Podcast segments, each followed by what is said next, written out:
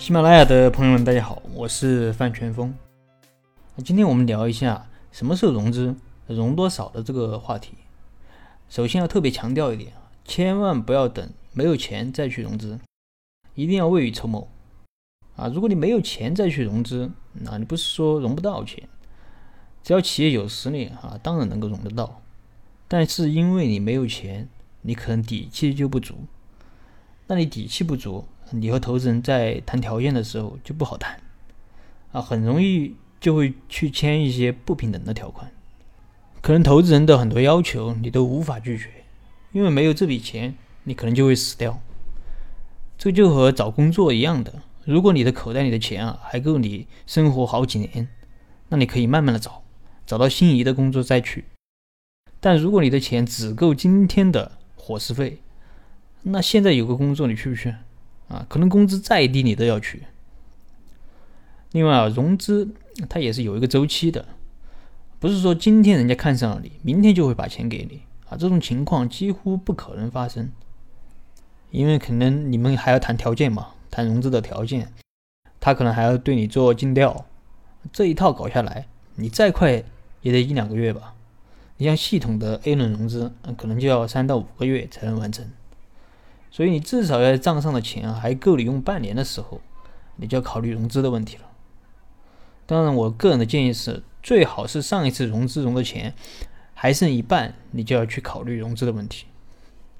除此之外，可能还有一些情况你可以考虑融资，比如说你的团队需要马上扩张啊，需要资金去打硬仗的时候，或者说你能够预料到这个行业啊马上要进入寒冬了。或者说资本市场要进入寒冬了，将来不是那么好融资了，那么提前融一点，为这个寒冬做一个准备。另外，如果你的行业存在这个季节性，那么如果你在旺季过后再去融资，可能就比较困难。还有就是不要错过了这个市场的高潮，比如说前几年的这个共享单车，可能这个概念刚出来的时候，你很容易融到钱。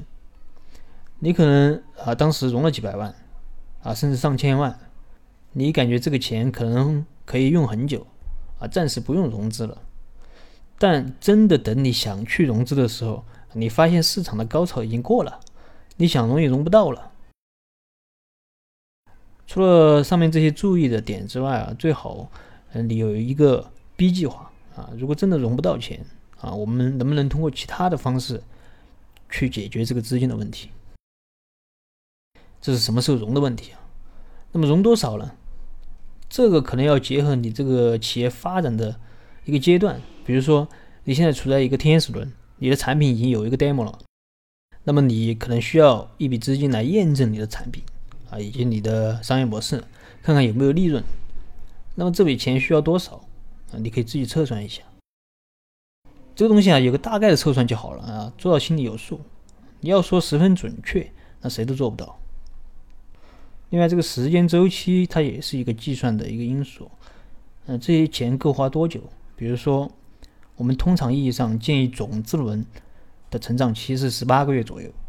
但如果你的产品是面向大型客户，那么你可能需要足够长的时间来进行产品的开发，构建完整的销售周期，以及准备下一轮的融资。那么这种情况下，可能时间就要长一点啊，需要两到三年。但是有一点要注意，就是这个钱啊，也不是越多越好。可能你计划融一千万就够了，但是现在别人给你投三千万，那我们到底要还是不要？那这个我下一期会讲啊，到底我们融资是不是越多越好？好了，今天的分享就到这儿。如果你有什么疑问，你可以添加我的微信或者给我留言，我们再深入的沟通交流。当然，你也可以把这一期的内容分享给感兴趣的朋友。让他们和你一起学习，共同成长。